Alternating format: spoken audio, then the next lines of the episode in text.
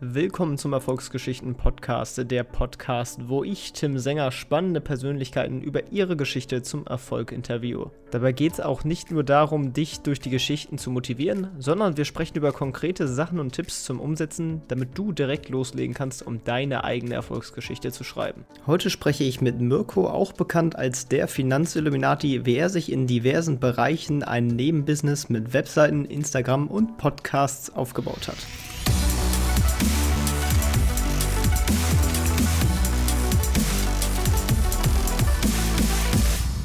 Ja, moin Mirko, wie geht es dir? Tim, grüße dich. Schön, dass ich hier heute da sein darf. Mir geht es soweit sehr gut. Wir haben hier wunderbarstes Wetter und das versuche ich einfach mal zu genießen. Ja, das ist doch schön. Am besten stellst du dich jetzt auch direkt mal unseren Zuhörern vor. Wer bist du und was machst du so?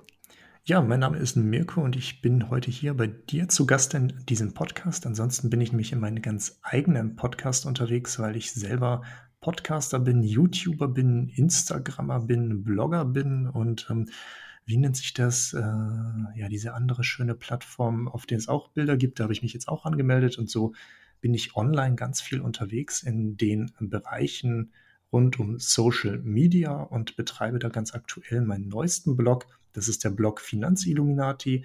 Heißt einfach nur, da finden die Leser, die Zuhörer alles so um die Themen Aktien, Börse, Investieren, Dividenden, können dort hochwertige Interviews hören, Dividendenkalender sich anschauen, tolle Aktienanalysen lesen und in aller Kürze ist es das wahrscheinlich, was ich mache. Genau, und jetzt äh, wissen wir schon, was du jetzt machst. Schauen wir aber mal zuerst in die Vergangenheit. Äh, wie ging es denn eigentlich bei dir los? Also, wie hast du angefangen? Was hast du dich so beruflich am Anfang orientiert? Und äh, wie bist du dann zum Thema Webseiten gekommen? Ja, das Ganze ging eigentlich los, während ich meine zweite Ausbildung angefangen habe. Ich habe ja ganz ursprünglich mal so eine ganz tolle schulische Ausbildung gemacht, die nennt sich Technische Assistent für regenerative Energietechniken und Energiemanagement. Ganz langer Name haben sie inzwischen auch geändert, weil das tatsächlich ein bisschen zu lang geworden ist. Das passt auf keine Urkunde mehr drauf. Und äh, danach habe ich dann aber die erste richtige Ausbildung gemacht, also eine IHK-Ausbildung zum Sport- und Fitnesskaufmann. Das Ganze allerdings in der Hotelbranche beziehungsweise ähm, Hotel-Tourismusbranche, in der ich bis heute auch arbeite.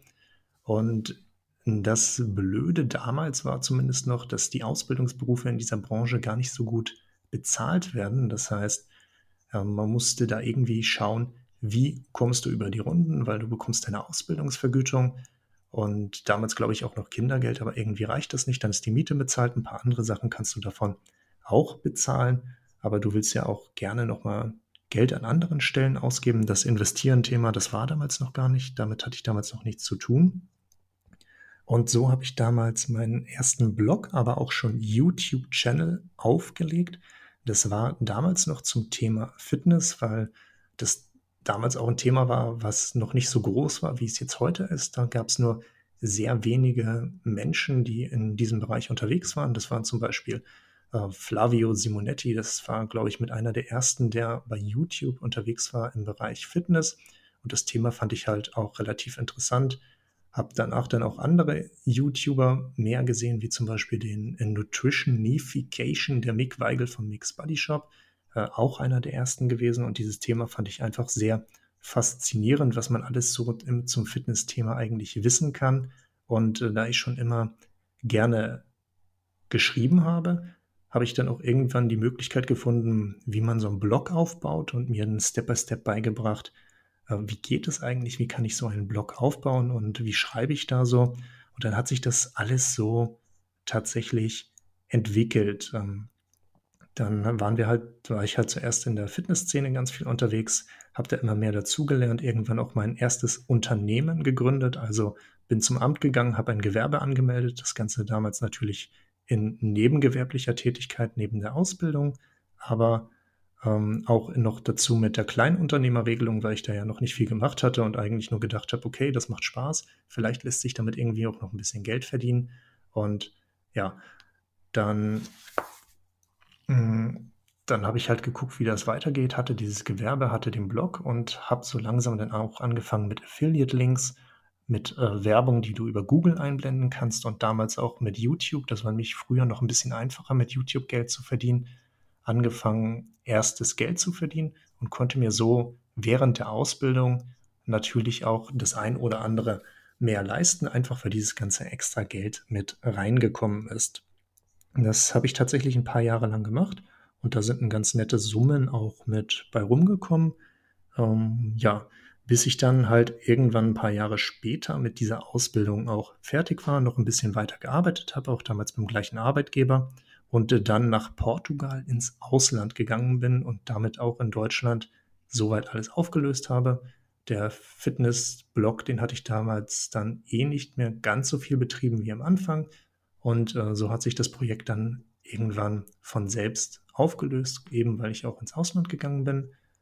Und bin dann irgendwann allerdings auch wiedergekommen aus Portugal und habe mir das nächste Thema rangezogen, weil in Portugal hatte ich überhaupt keine Zeit. Da hatte ich sehr viel einfach damit zu tun, natürlich dort zu arbeiten, aber auch ähm, Geld, äh, aber auch äh, das Land zu, das Land zu entdecken. Und ja, dann war ich wieder da und fand dieses Land Portugal so schön und habe zuerst über Portugal ein bisschen was geblockt wieder und damit angefangen und äh, dann das Ganze aber mehr auf allgemein Urlaub bezogen.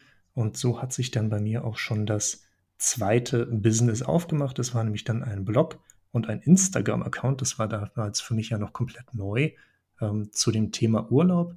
Und das war erstmal ganz anders als Fitness, weil da musst du erstmal gucken, mit welchen Affiliate-Partnern kannst du da zusammenarbeiten, warum es da überhaupt nicht sinnvoll ist, zum Beispiel auch Werbung auf dem Blog einzublenden.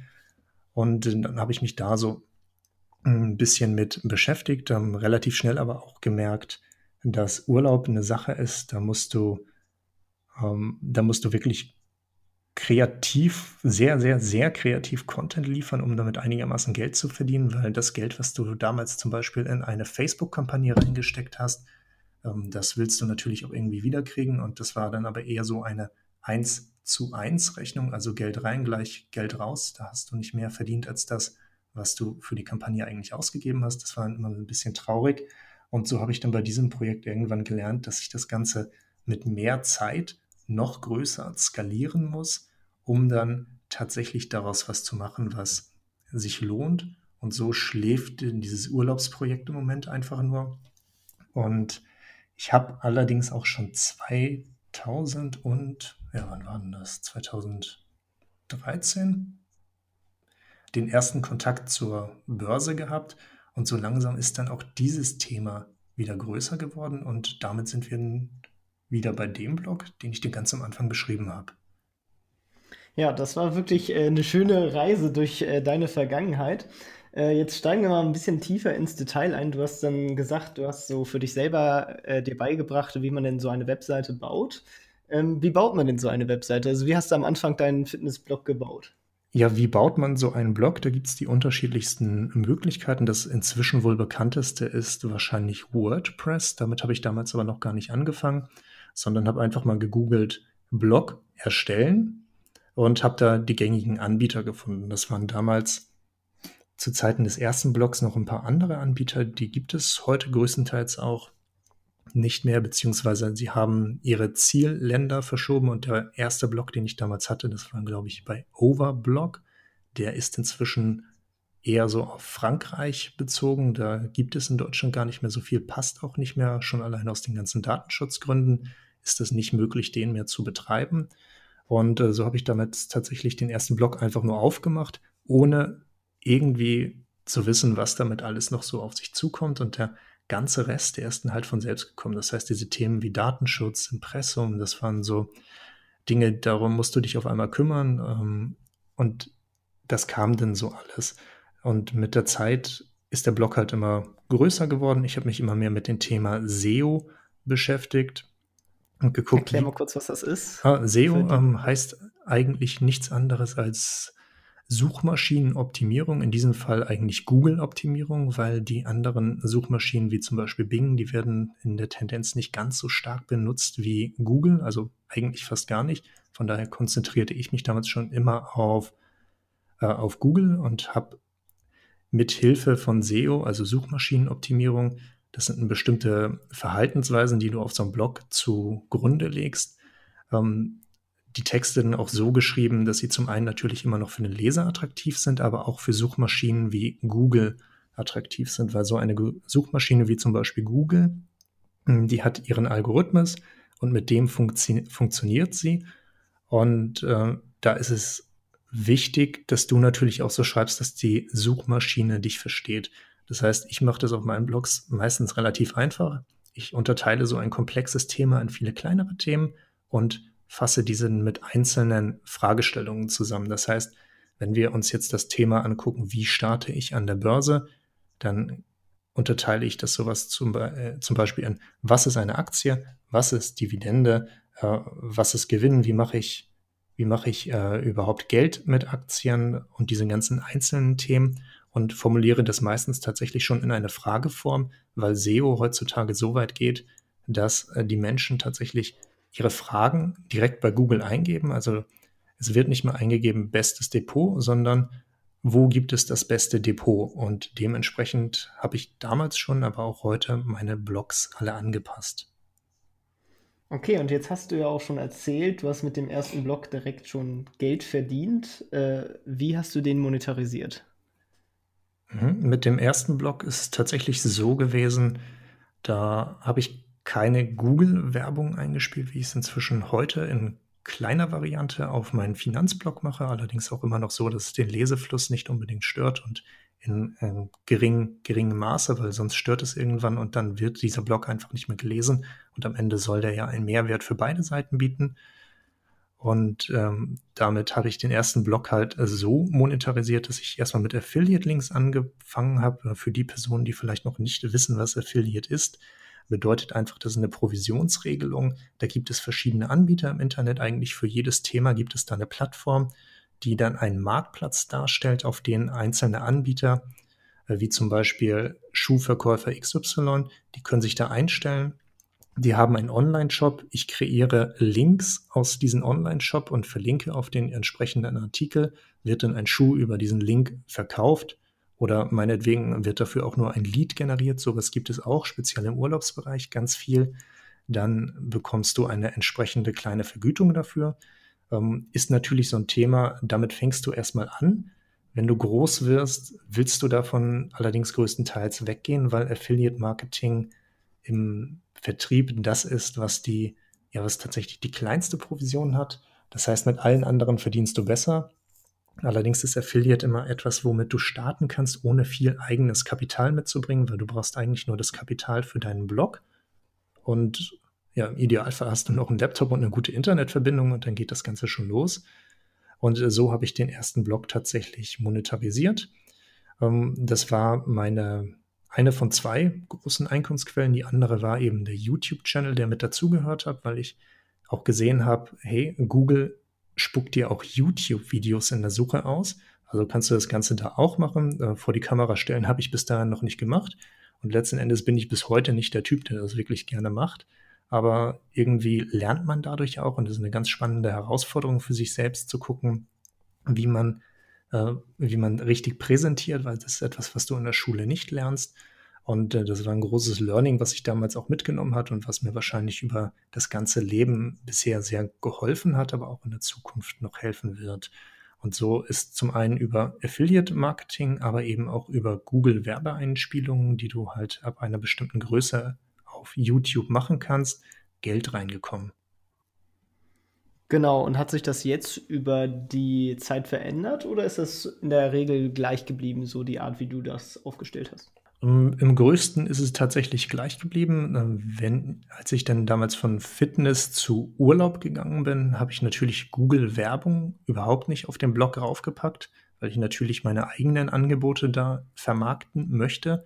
Und das größtenteils wirklich nur war, dass ich da sehr günstige Flüge rausgesucht habe. Also zum Beispiel, du kannst hier für drei Euro nach Dänemark fliegen, für neun Euro nach Venedig fliegen, für neun Euro nach irgendwo anders in Europa fliegen, für 30 äh, Euro in der Mittelstrecke, für 100 Euro auf der Langstrecke, also wirklich sehr attraktive Angebote.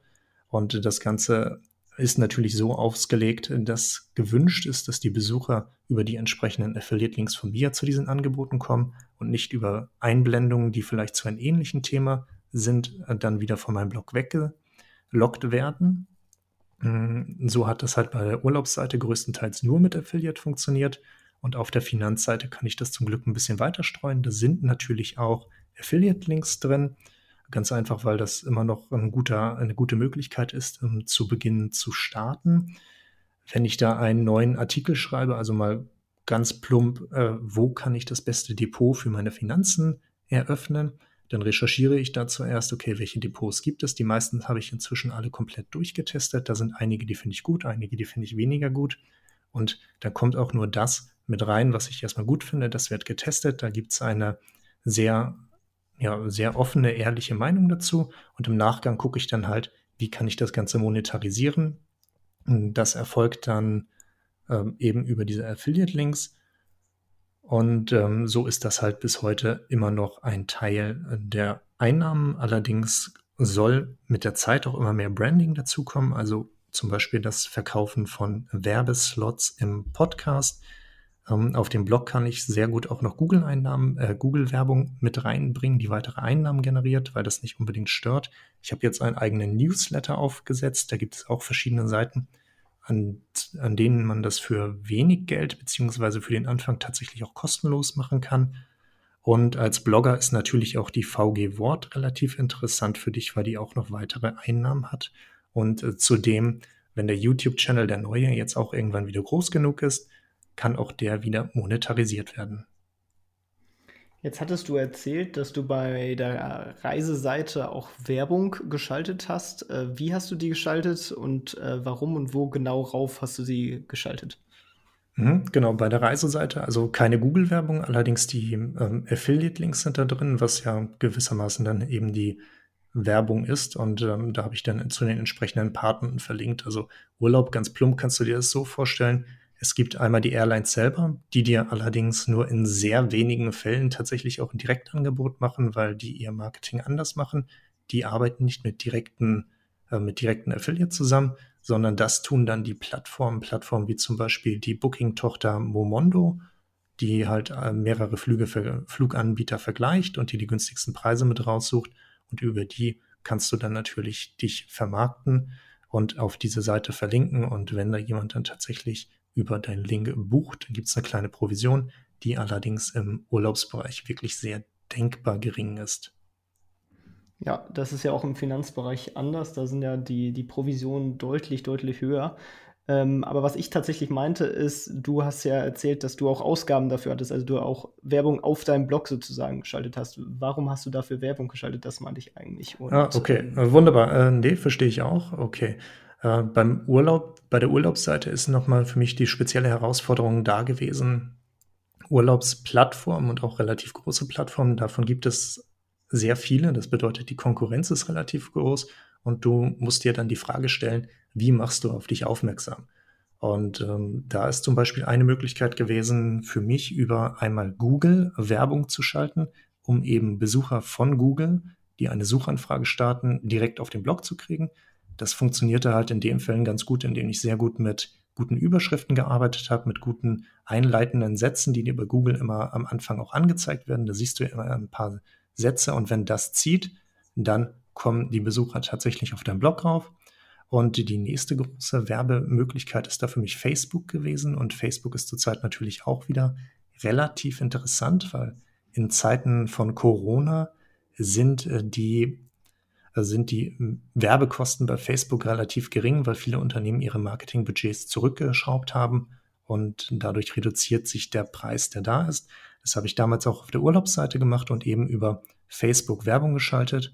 Und über Facebook sind dann welche auf den Blog gekommen, die dann wiederum da über das Angebot gebucht haben. Und äh, so kam aber auf dieser Urlaubsseite immer nur das wieder rein, was auch an Kosten für die Werbung herauskam. Und das war für mich da immer so die Herausforderung. Ich habe da so ein paar Pläne, allerdings konzentriere ich mich im Moment nur auf die Fit, äh, nur auf die Finanzseite und nicht mehr auf die Urlaubsseite. Das kommt dann zu einer anderen Zeit wieder. Genau, und dann kommen wir doch auch jetzt mal zur Finanzseite. Da hast du ja auch nicht nur den Blog, sondern du hast auch YouTube und den Podcast. Ähm, warum stellst du dich da auf verschiedenen Kanälen auf und ähm, ja, was ist da so deine Strategie? Ja, wie ist die Strategie und warum mache ich das? Also der Blog selber ist immer das, womit ich anfange, weil das eigentlich auch das ist, was ich am besten kann und am liebsten mache. Äh, YouTube hatte ich einfach schon die Erfahrung von den anderen Kanälen, dass du damit noch sehr gut zusätzliche Personen auf deine Seite kriegst, um eben mehr Traffic zu generieren. Und von daher habe ich mich gefragt, wie kann ich das machen? Das schlief dann allerdings eine ganze Weile und so habe ich nur angefangen mit erstmal dem Blog und zudem den Instagram-Account, der jetzt auch immer weiter wächst. Und das ist eine sehr gute Sache, auf die ich mich auch weiter konzentriere. Und dann kam irgendwann in Gesprächen mit anderen, also mit anderen Instagrammern, denen ich halt immer nur Sprachnachrichten schicke, weil ich meistens zu faul zum Tippen bin und die, äh, die Tasten auf dem iPhone doch relativ klein sind, ähm, schicke ich also nur Sprachnachrichten. Da kam relativ häufig das Feedback zurück, du hast eine sehr angenehme Stimme, der man auch sehr gerne zuhören kann. Ich persönlich habe da eine andere Meinung, weil das für mich doch sehr einschläfernd klingt, aber ähm, sei es drum, es scheint zu gefallen, es findet seine Anhänger und der Podcast ist inzwischen auch bei mir das Medium, das am allerbesten ankommt. Ja, sehr cool. Und ähm, ja, da gibt es ja auch jetzt im Finanzbereich wirklich extrem viele Blogger auch etc. und äh, Finanzblogs, die in den letzten Jahren dazugekommen sind. Äh, wie setzt du dich da ab, beziehungsweise ähm, ja, was machst du da? Das mache ich da eigentlich genauso wie immer, wenn ich an ein neues Projekt rangehe, weil ich schreibe nicht einfach nur über das, was mir gefällt. Das mache ich natürlich auch, weil das sind Themen, darüber möchte ich dann schreiben und das gehört dann auch auf meinen Blog, weil letzten Endes ist es mein Blog und auf den kann ich das machen, was für mich interessant ist. Die andere Sache, und äh, das ist die Sache, die eigentlich bei jedem Business interessant ist, ist die, du musst anfangen, Probleme zu lösen. Das heißt, du hast eine Zielgruppe, diese Zielgruppe hat Probleme, deshalb geht sie ins Internet und guckt nach. Ähm, das kann ich jetzt bei Instagram und beim Blog jeweils anders machen, weil Instagram hat noch eine motivierendere Art und einfach eine aufklärende, motivierende Art. Während, und auf dem Blog gehe ich eher auf allgemeine Themen ein. Das heißt, äh, jemand, der ein Problem hat, der zum Beispiel wissen will, äh, gut, sind wir wieder bei der Frage, wo ist das beste Depot? Schreibe ich etwas, darüber, wo das beste Depot ist. Und dadurch kommen Leute auf diesen Blog. Das gibt es nicht unbedingt auf jedem Blog. Und ich gucke mir da immer sehr genau an, welche Fragestellungen kommen eigentlich sehr häufig und formuliere auch genau zu diesen Fragestellungen dann einen Artikel. Das ist relativ einfach zu erklären mit dem Beispiel. Anfang des Jahres hat eigentlich jeder Broker die Aufgabe, seinen, mit, äh, seinen Nutzern die Jahresbescheinigung zu geben, damit sie diese für ihre Steuererklärung haben wollen. Nur das dauert immer ein bisschen Zeit. Und äh, wie eigentlich jedes Jahr gibt es immer sehr viele ungeduldigere Menschen oder vielleicht auch Menschen, die das zum allerersten Mal machen und dann die Fragen haben, hey, wann kommt das eigentlich auf den Seiten der Anbieter? Es ist meistens eh eine Vollkatastrophe, weil da findest du diese Informationen nicht. Und ich erstelle dann einfach einen Blogartikel mit der Überschrift Broker XY, wann kommt die Jahressteuererklärung? Und schreibt da die Antworten rein. Das heißt, der Nutzer kommt relativ schnell da drauf, weil in diesem Bereich kaum Konkurrenz im Internet ist und ich einer der wenigen Anbieter dafür bin. Ich löse damit sein Problem. Damit kommt er natürlich gerne auch häufiger wieder. Und äh, so unterscheide ich mich tatsächlich auch von den anderen Bloggern. Ja, das ist tatsächlich ein Thema, mit dem ich mich nämlich auch äh, gerade beschäftige, weil meine Steuererklärung immer noch nicht da, also nicht die Steuererklärung, aber die Steuerbescheinigung da jage ich auch immer noch hinterher. Es ist erstaunlich, wo man doch eigentlich meinen müsste, so eine Bank hat doch die Daten auch schon zum 31.12. Warum kann sie die nicht binnen ein paar Tage rausschicken? Ja, das kann ich dir gar nicht so genau erklären, das Warum. Ich nehme dann nur selber dann auch Kontakt zu den jeweiligen Banken auf, also so habe ich es in dem Fall gemacht.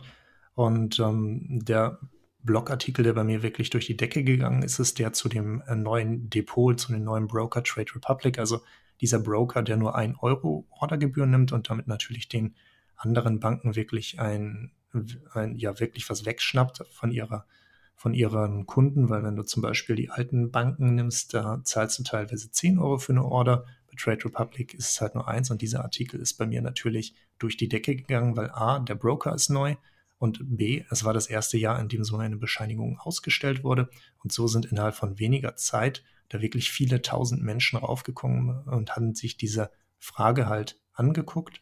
Und das Interessante ist natürlich, ich kann über Google Analytics, also die Analyseseite von Google, auch sehen, ähm, wie weit klick, klicken die sich noch weiter durch die Webseite. Und da ich meine Webseiten auch prinzipiell so aufbaue, dass da erstmal das Thema angeteasert wird und darunter eine Artikelübersicht kommt mit, das könnte auch für dich interessant sein, klicken die Leute sich da tatsächlich ganz gerne durch. Ähm, um auf dein Problem zurückzukommen, ich weiß es nicht, ähm, aber vielleicht können wir da im Nachgang nochmal drüber sprechen, welchen Broker du hast und vielleicht habe ich tatsächlich eine Antwort dazu. Ähm, ja, sehr gerne.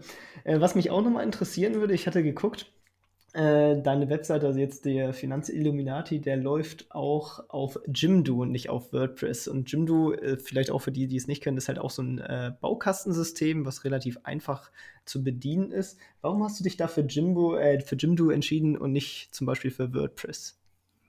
Mhm.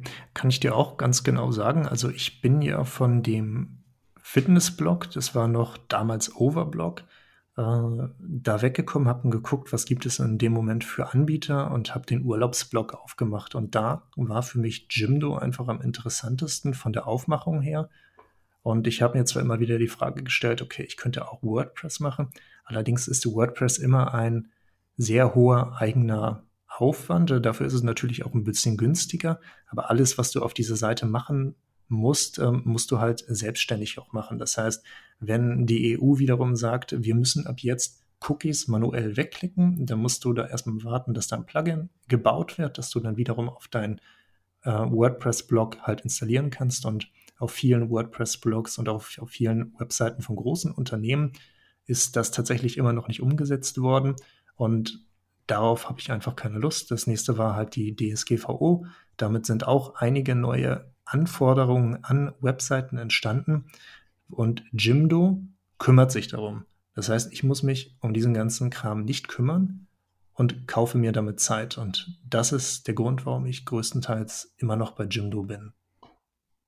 Ja, ja, das äh, stimmt. Hat natürlich extreme Vorteile in der Hinsicht, vor allem auch sicherheitsmäßig, weil mein Server, da war jetzt ein Plugin nämlich nicht abgedatet worden oder ich war, hat es nicht schnell genug abgedatet und dann ist eine Sicherheitslücke entstanden.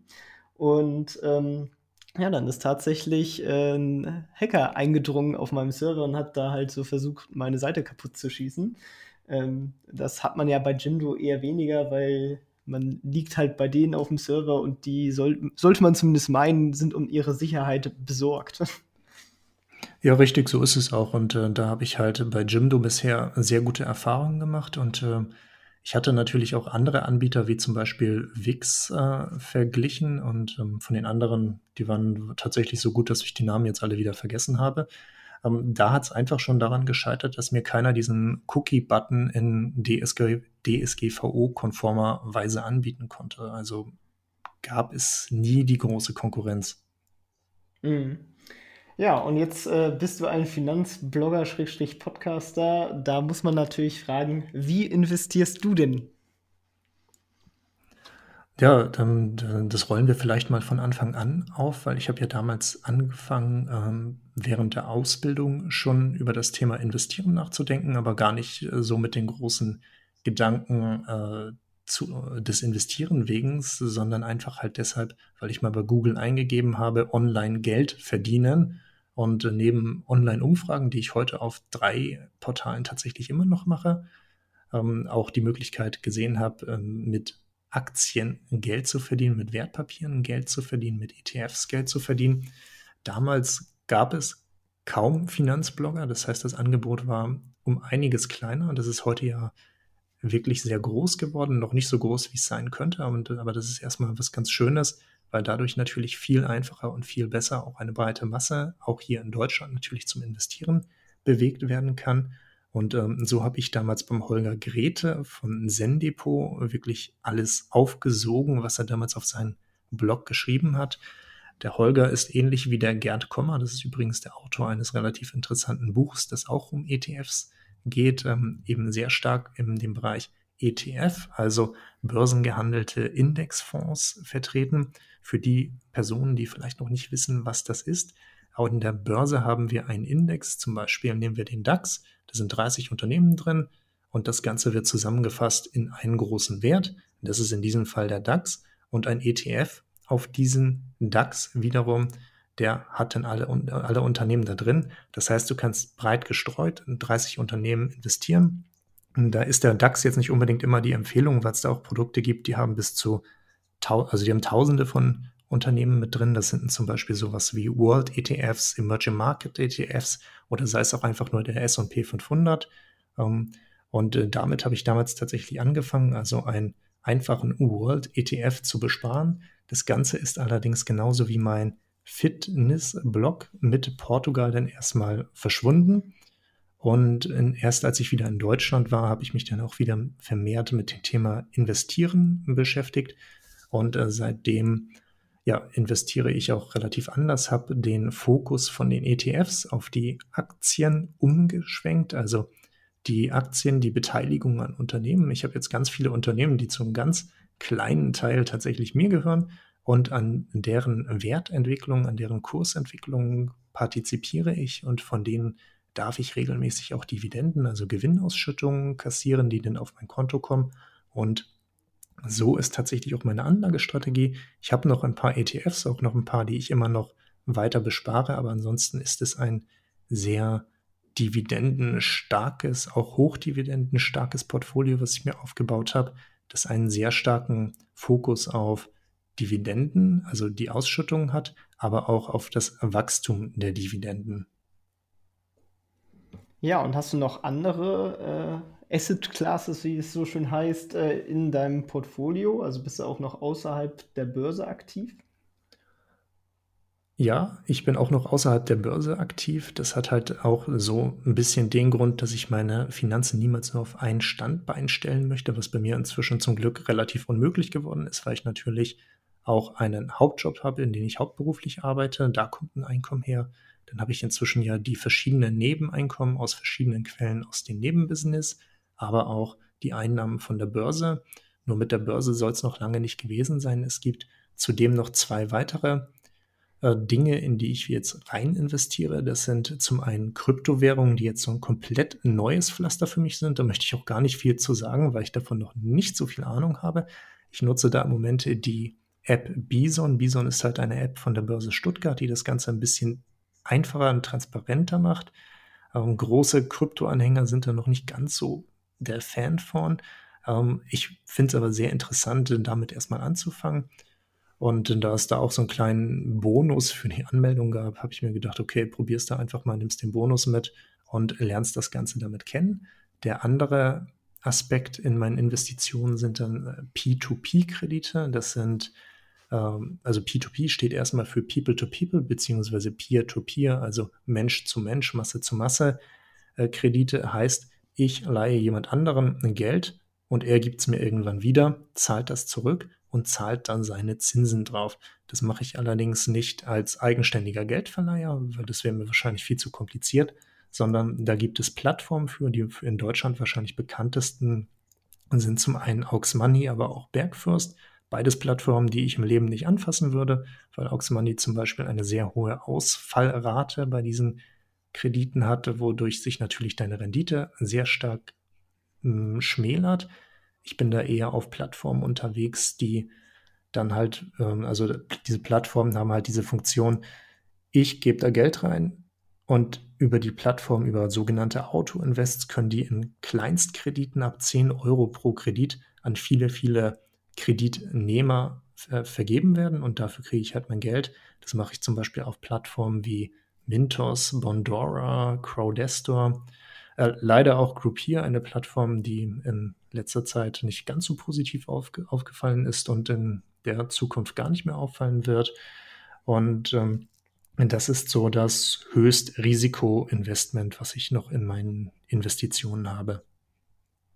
Aber du bist auch im Crowd-Investing-Bereich äh, aktiv, habe ich gehört. Ähm, ich glaube, BetterWest war da eine der Plattformen, die du nutzt. Ja, ganz genau. Also es gibt dann zwei von diesen Plattformen, weil das P2P, Crowd Investing, mal gehört es zusammen, mal ist es auseinander, kommt immer so ein bisschen drauf an, wie du das Ganze betrachten möchtest.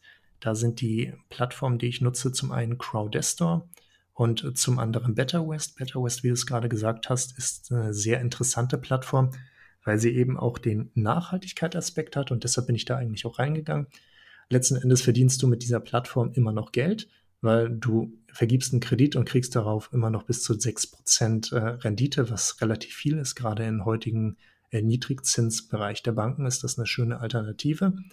Better West ähm, vergibt diese Kredite größtenteils in Afrika, einige zwar auch in Deutschland. Und das alles mit einem sehr nachhaltigen Aspekt, nachhaltigen Ansatz. Da werden zum Beispiel Solarprojekte in Afrika gefördert. Und da konnte ich einfach nicht widerstehen, weil während meiner ersten Ausbildung, wer am Anfang zugehört hat und aufgepasst hat und sich jetzt noch daran erinnern kann, der weiß noch, ich habe eine Ausbildung zum technischen Assistenten für regenerative Energietechniken und Energiemanagement gemacht. Und im Rahmen dieser schulischen Ausbildung haben wir damals auch einen Verein gegründet, den, den gibt es immer noch, der nennt sich Tansania Zukunft durch Sonne. Und mit dem haben wir Spenden gesammelt und in Afrika eine Schule gebaut, eine Photovoltaikanlage gebaut und eine Wasserversorgung gebaut. Und als ich dann Better West gesehen habe, wusste ich, ich muss da auch investieren. Ähm, ja, das zu Better West, die andere Plattform für Investoren natürlich um einiges interessanter ist wahrscheinlich Crowdestor, weil es da Kredite bis zu 26 Prozent gibt. Also den gab es, glaube ich, nur einmal und das Projekt ist gekippt, aber in der Theorie gibt es sie. Die durchschnittlichen Zinsen, die du da kriegst, sind so 15 Prozent, 16 Prozent bis hin zu 18 Prozent, hat Niedrigstwerte von 9 Prozent und geht nach oben halt bis zu den 26 Prozent hoch. Ich habe da, glaube ich, einen eigenen Anteil von 19 Prozent, die ich im Moment auf mein eingesetztes Kapital zurückerhalte. Und die Plattform funktioniert halt so, dass du da dein Geld erstmal rüber überweist, dann hast du eine Auswahl an verschiedenen Projekten, die kannst du dir relativ detailliert angucken und das macht zwar keiner, also da wurden die, ähm, die Gründer auch mal gefragt, und wer liest sich eigentlich diese ganzen Dateien durch, wie die Geschäftsberichte, die dir alle als PDF zur Verfügung stellen, weil die können das natürlich sehen, wie viele Leute das runterladen ja, äh, die haben auf diese Frage nur gelacht. Und ähm, so wird dann natürlich meistens nach der nach den ähm, Prozenten investiert und du kannst dir die Produkt, äh, Projekte natürlich trotzdem anhand der Kurzbeschreibung angucken. Ich mache das auch nicht anders, weil ich investiere da breit gestreut über jedes Projekt, was mir zur Verfügung steht, um mög möglichst diversifiziert unterwegs äh, zu sein. Und äh, da kannst du halt wirklich in die unterschiedlichsten Sachen investieren. Investieren zum Beispiel in Yachten, in Gebäude, in Hotels in Estland, und alles Mögliche gibt es da tatsächlich. Wie siehst du denn da das Risiko, dass da jetzt eine ganze Menge an Ausfall, Ausfällen durch die Corona-Krise kommt, weil die Leute das Geld nicht mehr zahlen können oder weil die Yacht halt nicht mehr gemietet werden kann? Ja, das Risiko ist natürlich da. Crowdesto hat da in dem Sinne relativ schnell gehandelt und gesagt, okay, wir pausieren diese Kredite alle für drei Monate. Das heißt, innerhalb der nächsten drei Monate kriege ich als Investor auch nichts von meinen Zinsen. Das wird allerdings nicht aufgehoben, sondern nur aufgeschoben. Es wird nach hinten geschoben. Ist natürlich für meine durchschnittliche Rendite auf das eingesetzte Kapital nicht ganz so schön. Allerdings für die Plattform selber die richtige Entscheidung. Gerade bei Crowdestor mache ich mir noch mit am wenigsten Sorgen, weil der Gründer der Plattform auch relativ kapitalstark ist und es dort auch einen sogenannten Buyback-Fonds gibt. Ähm, der hat jetzt natürlich auch erstmal nicht ganz so viel zu sagen, weil wenn wirklich viele der großen Kredite ins Wanken geraten, dann kann der auch nichts mehr machen. An sich sind Crowdestor-Kredite allerdings die, hinter denen häufig auch ein Sachwert steht. Also da steht meistens eine Immobilie hinter oder eben dieses Schiff hinter, so dass es da zumindest die Möglichkeit geben würde, da noch ein bisschen Geld zurückzubekommen, wobei das natürlich nicht schön ist und sich sowas auch über Jahre ziehen kann. Ähm, anders sieht es da schon ein bisschen bei zum Beispiel Plattformen wie Mintos aus, wo natürlich nicht nur Geschäftskredite, sondern auch Autokredite, Privatkredite da sind.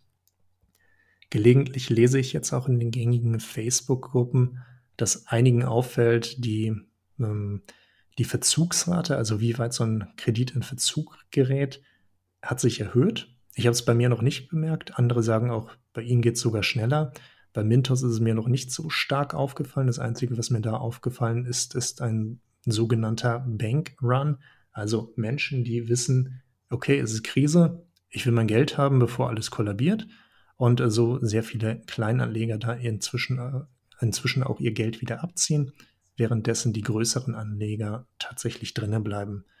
Inzwischen hat auch eine Plattform das Handtuch werfen müssen aufgrund von Corona. Da werden, da werden wahrscheinlich auch andere Gründe mit dabei sein. Und ja, wie vorhin schon erwähnt, ist eine andere Plattform, die jetzt so halb echt war, halb Scam war, nämlich Groupier, auch irgendwie aus dem Rennen gegangen und ja, verschwunden. Das heißt, es ist ein Investment, das wirklich höchst Risikoinvestment ist und wie immer droht dann natürlich auch der, der Komplettverlust und der Totalverlust.